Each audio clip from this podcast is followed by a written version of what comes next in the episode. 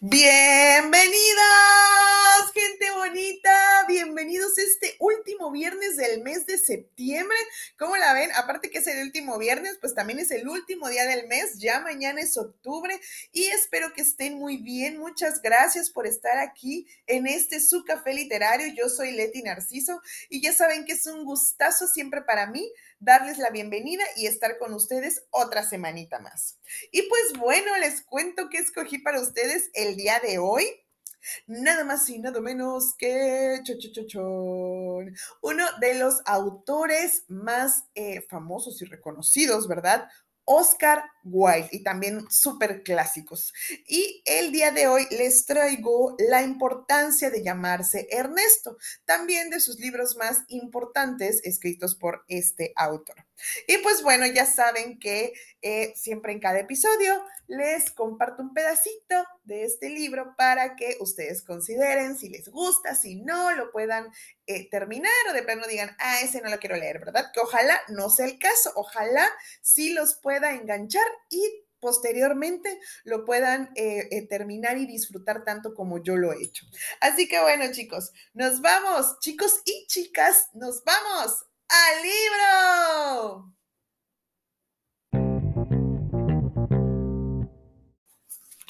La importancia de llamarse Ernesto de Oscar Wilde. Acto primero, escena primera. Cuarto de estar en el departamento de Algernon en Half Moon Street, Londres. La habitación está amueblada con lujo y buen gusto. Se oye un piano en la habitación contigua. Lane está preparando en la mesa el té de la tarde. Cuando para la música, entra Algernon. Algernon. Lane, ¿has oído lo que estaba tocando? Lane. Me parece que escuchar no es de buena educación, señor. Algernon. Pues te lo has perdido. No tocó el piano demasiado bien. Cualquiera puede hacer eso, pero lo tocó con un gesto admirable. En lo que atañe al piano, el sentimiento es mi fuerza, mi fuerte. La ciencia la guardo para la vida. Lane. Sí, señor. Algernon. Y hablando de la ciencia de la vida, ¿has cortado el pepino para los sándwiches de Lady Bracknell? Lane. Sí, señor. Algernon. Ya. ¿Y están listos? Lane. Aquí están, señor. Le muestra una bandeja. Algernon. Los mira, coge dos y se sienta en el sofá. Y a propósito, Lane, he visto en tu libro de cuentas que el jueves por la noche, cuando Lord Soreman y Mr. Worthing cenaron conmigo, se consumieron ocho botellas de champán. Lane. Sí, señor. Ocho botellas y algo más. Algernon. ¿Por qué será que en los pisos de solteros son los criados quienes se beben el champán siempre? Conste que no lo pregunto a título de información. Ley. Lo atribuyo a la superior calidad del vino, señor. Con frecuencia he observado que en las casas matrimoniales el champán no suele ser de buena cosecha. Algernon. Cielos. ¿Tan desmoralizador es el matrimonio? Lane. Yo creo que es un estado muy agradable, señor. Hasta el momento, mi experiencia sobre el asunto es muy escasa. Solo una vez estuve casado, y fue a causa de un malentendido entre cierta joven y yo. Algernon, languidamente. No sé hasta qué punto me interesa tu vida familiar, Lane. Lane, no, señor, no es un tema muy interesante. Yo nunca pienso en él. Algernon, seguro que aciertas. Es todo, Lane, gracias. Lane, gracias, señor.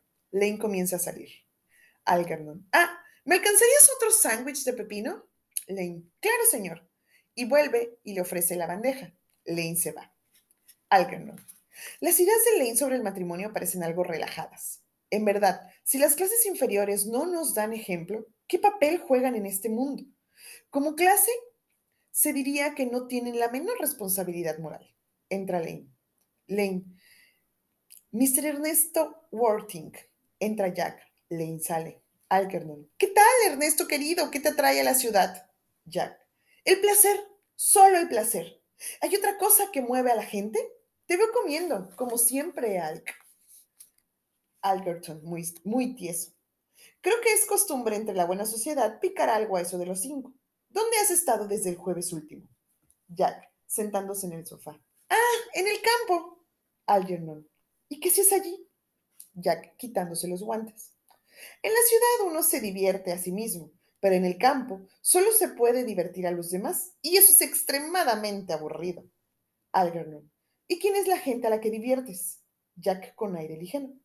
Los vecinos, solo los vecinos. Algernon. ¿Hay vecinos agradables en tu finca de Jockspear? Jack. Son todos horribles, jamás hablo con ellos. Algernon. Qué manera estupenda de divertirse. Se levanta y coge otro sándwich. A propósito, Tú eres de Shakespeare, ¿verdad? Jack. Sí, claro. Oye, ¿por qué tantas tazas y los sándwiches de pepino?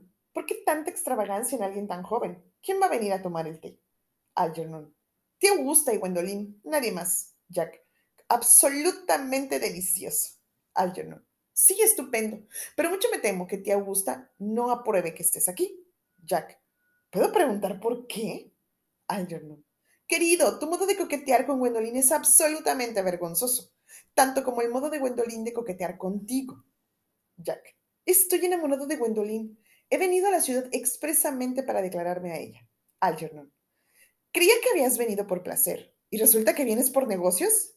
Jack, no es nada romántico. Algernon, de veras que no veo nada romántico en declararse. Estar enamorado es muy romántico, pero no hay nada romántico en una declaración en toda regla, sobre todo porque puede ser aceptada. Y creo que generalmente es lo que ocurre, con lo que la emoción desaparece por completo. La esencia del romanticismo es la incertidumbre. Si me caso alguna vez, haré todo lo posible por olvidarlo. Jack. De eso no tengo la menor duda, Algie, querido. El divorcio se inventó especialmente para la gente que tiene una memoria como la tuya. Algernon. Es absurdo especular con ese tema. Los divorcios se hacen en el cielo. Jack intenta coger un sándwich. Algernon se lo impide. Hazme el favor de no tocar los sándwiches de pepino. Están especialmente hechos para mi tía Augusta. Toma otro y se lo come. Jack. Pues tú no paras de comértelos. Algernon. Eso es otro asunto. Se trata de mi tía. Coge el plato de al lado. Toma un poco de pan con mantequilla. El pan y la mantequilla son para Gwendolyn. Gwendolyn adora el pan con mantequilla. Jack, acercándose a la mesa y sirviéndose él mismo. Pan y mantequilla magníficos, por cierto. Algernon. Bien, querido, pero tampoco hace falta que te lo comas todo. Te comportas como si estuvieras ya casado con ella, lo que todavía no ha ocurrido, y mucho me temo que no sucederá nunca. Jack, ¿por qué lo dices? Algernon. En primer lugar, porque las chicas nunca llegan a casarse con los hombres con quienes coquetean. No les parece correcto. Jack. Menudo despropósito. Algernon. No lo sé. Se trata de una gran verdad. Eso explica el extraordinario número de solteros que se, van, que se ven en todas partes. En segundo lugar, yo no daría mi consentimiento. Jack. ¿Tu consentimiento? ¿Qué nueva tontería es esa? Algernon. Querido amigo, Gwendolyn es mi prima hermana y antes de pedir permiso de que te cases con ella, me tienes que aclarar el asunto de Cecily. Jack. ¿Cecily? ¿Qué quieres decir? Algernon va hasta el timbre y lo toca, luego vuelve a la mesa de té y se come otro sándwich. ¿Qué significa eso de Cecil allí? Si recuerdo bien, no conozco a nadie con ese nombre. Entra Lane. Algernon. Trae la pitillera que se dejó Mr. Worthing en el salón la última vez que cenó aquí. Lane. Claro, señor. Sale Lane. Jack. ¿Quiere eso decir que te has guardado mi pitillera todo este tiempo? Podrías haber tenido la, delicadeza de hacérmelo saber. He estado escribiendo irritadísimo cartas a Scotland Yard sobre el tema. Estaba a punto de ofender, de ofrecer una recompensa muy generosa. Algernon. Bien, pues ofrécela. Jack. No hará falta ya una recompensa generosa, puesto que sé que he encontrado el objeto. Escena 2. Entra Lane con la pitillera sobre la bandeja. Algernon la coge y Lane se va. Algernon. Debo decir, Ernesto, que no me parece digno de ti. Abre la pitillera, pitillera y la examina. Aún así, creo que ya no importa, pues veo lo grabado en su interior y compruebo que al final no es tuya. Jack. Desde luego que es mía, se acerca a él. Me has visto la pitillera más de 100 veces y por lo demás no tienes ningún derecho de leer lo que hay escrito dentro. No hay cosa más grosera que leer la pitillera de otro. Algernon. Vaya, es absurdo tener una regla fija sobre lo que se debe o no debe leerse. Deberíamos leerlo todo. Más de la mitad de la cultura moderna depende de lo que no se debe leer. Jack. Estoy completamente de acuerdo, pero no me propongo discutir sobre la cultura moderna. No es el tipo de cosas que deban hablarse en privado. Solo quiero recuperar mi pitillera.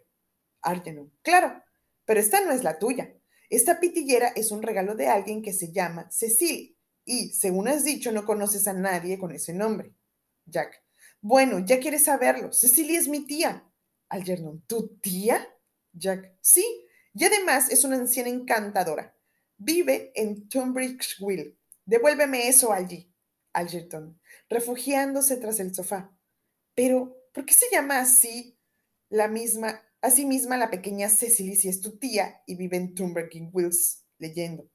De la pequeña Cecily con el cariño más grande. Jack, yendo hacia el sofá y arrodillándose encima.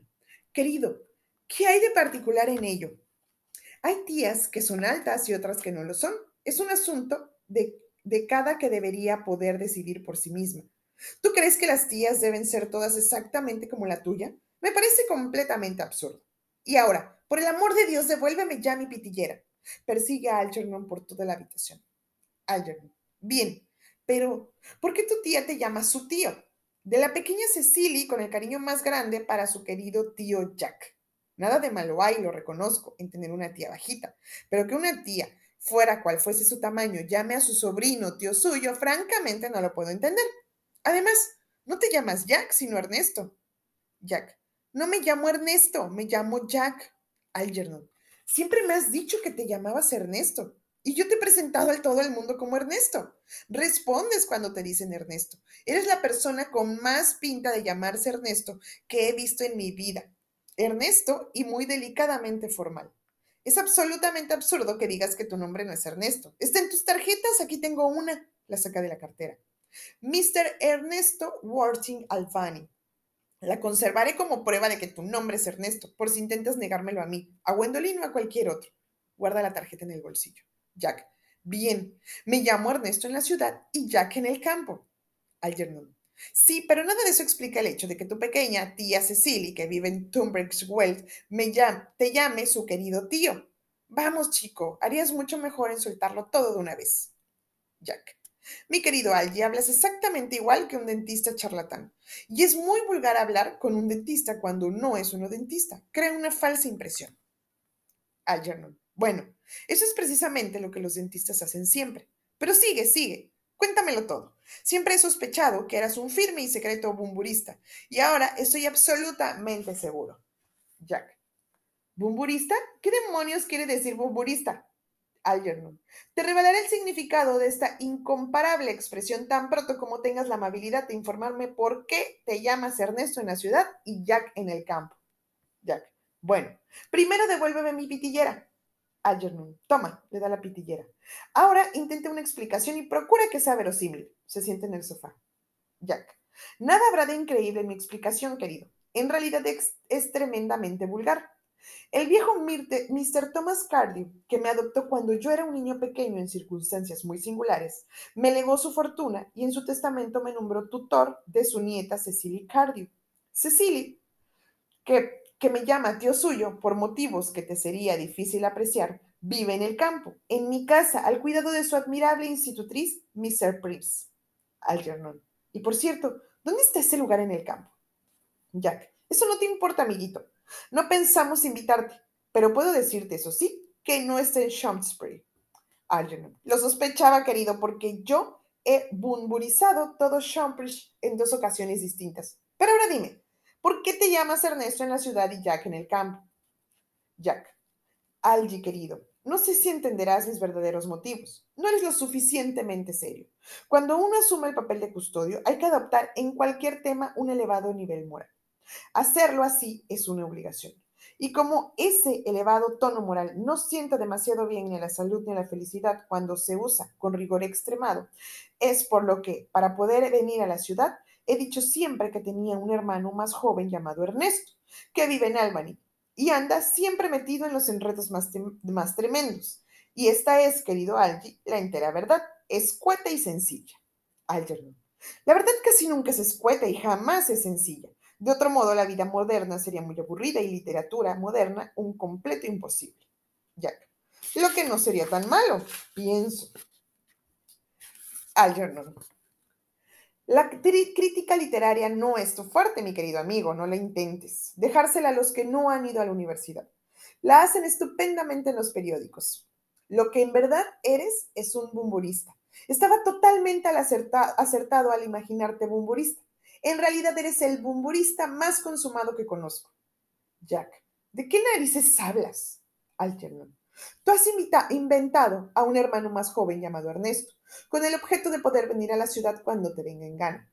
Por mi parte, he inventado a un inestimable y constante enfermo llamado Bumburi, con objeto de poder ir al campo tantas veces como me parezca. Jack, menudo disparate. Algernon, ningún disparate. Bumburi es absolutamente inestimable. Si no fuese por la extraordinaria mala salud de Bumburi, por ejemplo, me hubiera sido imposible cenar esta noche en el Boy contigo, pues desde hace una semana estaba comprometido con mi tía Augusta. Jack, yo no te he pedido que cenáramos esta noche en ningún sitio.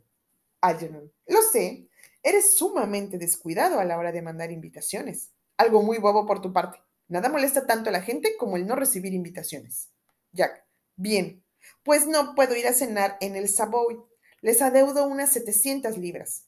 Además, todo el rato, además todo el rato largando insidias y juicios contra mí, son un fastidio para mi vida social. Algernon. ¿Y por qué demonios no les pagas? Tienes montones de dinero. Jack. Yo sí, pero Ernesto no, y debo mantener la reputación de Ernesto. Ernesto pertenece a ese tipo de gente que no paga jamás la factura y firma una por semana, al menos. Algernon. Bueno, pues vayamos a cenar al Willis. Jack. Habrías hecho mejor cenar con tu tía Augusta. Algernon. No tengo la menor intención de hacer algo parecido. En primer lugar, porque cené ya con ella el lunes. Y una vez a la semana es más que suficiente para cenar con los tuyos. En segundo lugar, siempre que ceno con ella, me trata como un miembro de la familia y me hace acudir o sin mujeres o con un par de ellas. En tercer lugar, sé perfectamente cuánto y a quién me hubiera sentado esta noche. Iba a sentarme junto a María Farquhar, que no para de coquetear con su marido de un extremo a otro de la mesa, lo que no es muy divertido y ni siquiera decente. Además, es un hecho que está incrementando con desmesura. El número de mujeres que coquetean con sus propios maridos es realmente escandaloso y queda tan feo. Es como lavar en público la ropa limpia. Además, ahora que he confirmado que eres un bumburista, es natural que quiera hablar de bumburismo contigo. Quiero contarte las reglas. Jack. No soy en absoluto un bumburista. Si Gwendolyn me acepta, estoy dispuesto a matar a mi hermano, creo, incluso que lo mataré en cualquier caso. Cecilia está excesivamente interesada en él. Continuamente me pide que le perdone y cosas de, ese estilo. De verdad que es latoso. Por eso pienso deshacerme de Ernesto. Y te aconsejo vivamente que hagas lo mismo con ese señor, con tu amigo enfermo de nombre tan absurdo. Algernon. No habrá consejo que me induzca a deshacerme de Bumble. Y si alguna vez te casas, lo que me parece lo que me parece problemático en extremo, te alegrarás mucho de conocer a Bumburi. Un hombre que se casa sin conocer a Bumburi lleva el aburrimiento consigo. Jack, no dices más que tonterías. Si me caso con una chica tan encantadora como Gwendolyn y es la única chica que he visto en mi vida con la que querría casarme, no necesitaré para nada conocer a Bumburi. Algernon, entonces lo necesitará tu esposa. No pareces entender que en la vida marital tres son compañía, pero dos no. Jack, sentenciosamente. Esa, mi querido, es la teoría que el corrupto drama francés ha propalado en los últimos 50 años. Algernon, sí, y, eh, y que el muy feliz hogar inglés ha demostrado en la mitad de ese tiempo. Jack, por Dios, no intentes ser cínico. Ser cínico es sencillísimo. Algernon, mi querido amigo, en nuestros días nada es fácil. Para todo existe una bobísima competencia. Se oye un timbre eléctrico. Ah, debe ser mi tía Augusta. Solo los parientes y los acreedores tienen un modo tan wagneriano de tocar el timbre. Bueno, si logro distraerla durante diez minutos para que te declares a Gwendolyn, ¿podré cenar contigo en el Willis? Jack, ¿por qué no? Si quieres. no. bien, pero debes ser muy serio con este asunto. Detesto a la gente que no es seria cuando se trata de comer. Se comportan como unos informales. Escena 3. Entra Lane, Algernon sale al encuentro de ella, entran Lady Bracknell y Gwendolyn. Lady Bracknell. Buenas tardes, Algernon querido, espero que estés muy bien. Algernon. Me siento muy bien, tía Augusta. Lady Bracknell. Eso no es lo mismo. Bien y bondad suelen ser cosas que nunca coinciden. Ve a Jack y lo saluda con gran indiferencia. Algernon a Gwendolyn. Querida mía, qué elegante estás. Gwendolyn. Siempre estoy elegante. ¿O no, señor Worthing? Jack. Es usted absolutamente perfecta, Mr. Firefax. Gwendolyn. Oh, espero no serlo. Así no tendría posibilidad de desarrollarme y deseo hacerlo en muchas direcciones. Gwendolyn y Jack se sientan en un rincón. Lady Bracknell. Siento que sea un poco tarde, Algernon, pero he tenido que hablar con la querida Lady, Lady Arbery. Desde la muerte de su pobre marido no nos habíamos visto. Nunca había visto una mujer tan cambiada. Parecía unos 20 años más joven. Y ahora tomaré una taza de té y uno de esos exquisitos sándwiches de pepino que me has prometido. Algernon. Estupendo, tía Augusta. Va hacia la mesa donde está el té. Lady Bracknell. Gwendolyn, ¿por qué no vienes a sentarte? Gwendolyn. Gracias, mamá. Estoy muy bien aquí. Algernon levantando una bandeja vacía con cara de horror. Cielo santo, Lane, ¿por qué no hay sándwiches de pepino? Te los pedí especialmente. Lane, gravemente. Esta mañana no había pepinos en el mercado, señor, y fui dos veces. Algernon. ¿Que no había pepinos? Lane. No, señor, ni aunque pagara de contado. Algernon. Está bien, Lane, gracias. Lane. Gracias, señor. Se va. Algernon. Me disgusta muchísimo que no hubiera pepinos, tía, ni siquiera pagando al contado. Lady Bracknell. No te preocupes, Algernon. He tomado unas pastas con Lady Harbury, que me parece que ahora vive absolutamente entregada al placer. Algernon. He oído que el pelo se le ha vuelto totalmente dotado, dorado de la tristeza. Lady Bracknell. En verdad que le ha cambiado el color, pero no sabría decirte por qué causa. Algernon se acerca y le sirve té. Gracias. Tengo un auténtico acontecimiento para ti esta noche, Algernon. Voy a sentarte al lado de Mary Farquhar. Es una mujer absolutamente encantadora y muy cariñosa con su marido. Es una delicia verlos, Algernon. Mucho me temo, tía Augusta, que deberé prescindir del placer de cenar contigo esta noche. Lady Bracknell, frunciendo el ceño. Espero que no, Algernon. Desbastarías la mesa por completo. Harías que tu tío cenara arriba. Menos mal que ya está acostumbrado a eso. Algernon. Es un gran fastidio y debo decir que una auténtica contrariedad para mí, pero el hecho es que acabo de recibir un telegrama diciendo que mi propia, que mi pobre amigo Bumburi está enfermo otra vez. Intercambia muercas con Jack. Me parece obligado estar con él. Lady Bracknell. Es muy raro. Ese señor Bumburi padece de una peculiarísima mala salud. Algernon. Sí, el pobre Bumburi es un enfermo terrible.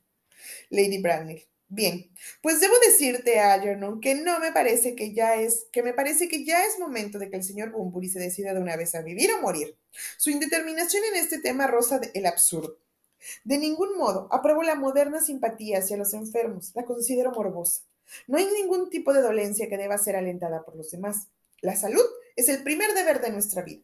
Se lo digo de continuo a tu pobre tío, pero nunca parece darte, darse cuenta, a juzgar por sus ocasionales mejorías. En fin, Algernon, desde luego si estás obligado a estar junto a la cabecera de Mr. Bunbury, no tengo más que decir. Pero te quedaría muy agradecida si le dijeras de mi parte que tuviera la bondad de no sufrir una recaída el sábado, pues te necesito para preparar mi concierto. Será mi última fiesta y preciso de alguien que estimule la conversación, especialmente al finalizar la temporada, cuando ya todos se han dicho a se han dicho a todos cuantos se tenían que decir, lo que en la mayoría de los casos probablemente tampoco era mucho. Algernon. Hablaré como un Briti Augusta si está consciente aún, pero creo poder prometerte que estaré perfectamente bien el sábado. Además, desde luego la música es una dificultad añadida. Ya sabes, si hay buena música, la gente no escucha. Y si la gente y si la música es mala, la gente no habla. Pero repasaré por completo el programa que he bosquejado. Si tienes la amabilidad de venir conmigo un momento a la otra habitación. Lady Bracknell. Gracias, Algernon. Qué buen previsor eres. Se pone de pie y lo sigue. Estoy segura de que el programa, con algunos arreglos, resultará delicioso. Por supuesto, sin canciones francesas. La gente siempre cree que son indecorosas o ponen cara de estupor, lo que es muy vulgar, o se ríen, lo que es aún más desagradable. El alemán, sin embargo, es una lengua respetable y realmente creo que lo es, Gwendolyn. ¿Quieres acompañarme? Gwendolyn, por supuesto, mamá. Lady Bracknell y Arrington van hacia la sala de música y Gwendolyn se queda algo rezagada. Jack. Un día precioso, ¿verdad, señorita Firefax? Gwendolyn. Le suplico que no me hable del tiempo, señor Worthing. Cuando la gente me habla del tiempo, estoy totalmente segura de que querían decir otra cosa y eso me pone intranquila. Jack, yo quiero decir otra cosa. Gwendolyn, ya me lo suponía, la verdad es que jamás me equivoco. Jack, quisiera aprovechar la momentánea ausencia de Lady Bracknell. Gwendolyn, mi consejo es que lo haga. Mamá tiene la mala costumbre de volver, de repente, algo que ocasiona que me enfade con ella a menudo. Jack, nervioso. Miss Fairfax, dice que la conocí y la admiré, más que a ninguna otra chica. Dice que yo la conocí, la conocí, Gwendolyn, sí, estoy totalmente enterada de eso. Y me habría gustado que, algunas veces en público, hubiera sido usted más explícita. Para mí, usted ha tenido siempre una fascinación irresistible. Antes de conocerle estaba lejos ya de serme indiferente. Jack la mira asombrado. Vivimos, como usted sabrá, señor, Worthing en una época idealista. El hecho se menciona de continuo en las más exclusivas revistas mensuales y hasta creo que ha llegado a los púlpitos de provincia. Y mi ideal siempre ha sido amar a alguien que se llame Ernesto. Algo hay en ese nombre que me inspira una confianza absoluta. Desde la primera vez que nos mencionó que tenía un amigo que se llamaba Ernesto, supe que era mi destino enamorarme de él. Ese nombre es, hasta donde llego a saber, y para tranquilidad de mi mente, lo suficientemente raro. Jack, ¿de veras me ama usted, Gwendolyn? Gwendolyn, apasionadamente. Jack, queridísima, no sabes lo feliz que me haces. Gwendolyn, mi Ernesto. Se abrazan. Jack, pero ¿no querrás decir en serio eso de que si no me llamas Ernesto no podrías creerme? Gwendolyn, pero tú te llamas Ernesto. Jack, sí, ya sé, pero suponiendo que no fuese así, ¿querrías decir que entonces no podrías amarme? Gwendolyn con aire voluble. Ah, eso es solo una especulación metafísica y como la mayor parte de las especulaciones metafísicas, tiene muy poco que ver, como sabemos, con los hechos reales de la vida. Jack, Personalmente, querida, y por hablar con toda sinceridad, me tiene sin cuidado llamarme Ernesto. Pienso incluso que ese nombre no me sienta bien. Gwendolyn, te sienta perfectamente. Es un nombre divino. Tiene música propia y produce vibraciones. Jack, la verdad, Gwendolyn, es que creo que hay otros muchos nombres más bonitos. Creo que Jack, por ejemplo, es un nombre encantador. Gwendolyn, ¿Jack? No, tiene muy poca música ese nombre, suponiendo que tenga alguna. No conmueve, no produce ningún género de vibraciones. He conocido a varios con ese nombre y todos, sin excepción, eran absolutamente elementales. Por otra parte, casi todos los mayordomos se llaman Jack. Me daría pena una mujer casada con un Jack cualquiera. La vida con él deberá ser aburridísima. Probablemente jamás le estará permitido ni un solo momento de soledad placentera. El único nombre verdaderamente convincente es Ernesto. Jack. Tenemos que casarnos de inmediato, no hay tiempo que perder. Gwendolyn. ¿Casarlo, señor Worthing? Jack, estupefacto. Pues sí, usted sabe que la amo y usted me ha hecho saber, señorita Fairfax, que no le soy indiferente. Gwendolyn. Yo te adoro, pero tú no te me has declarado todavía. No me has dicho nada de matrimonio, aún no hemos tratado de ese asunto. Jack. Bueno, ¿Puedo declararme ahora? Gwendolyn, me parece una ocasión admirable. Y para evitarle cualquier recelo, señor Worthing, quiero decirle con toda franqueza que estoy resueltamente determinada a decir que sí. Jack, Gwendolyn. Gwendolyn, ¿sí, Worthing? ¿Tiene algo que decirme? Jack, ya sabes lo que tengo que decirte. Gwendolyn, claro, pero usted no lo dice. Jack, Gwendolyn, ¿quieres casarte conmigo? Se pone de rodillas. Gwendolyn. Por supuesto, querido, ¿cuánto he debido esperar? Temo que tengas poca experiencia en esto. Jack, cosita mía, no he querido a nadie en el mundo más que a ti. Gwendolyn, ya, pero los hombres se declaran a menudo para practicar. Sé que mi hermano Gerald lo hace. Me lo han dicho todas sus amigas. Qué hermosos ojos azules tienes, Ernesto. Son completamente, completamente azules. Espero que me mire siempre así, sobre todo cuando haya gente delante.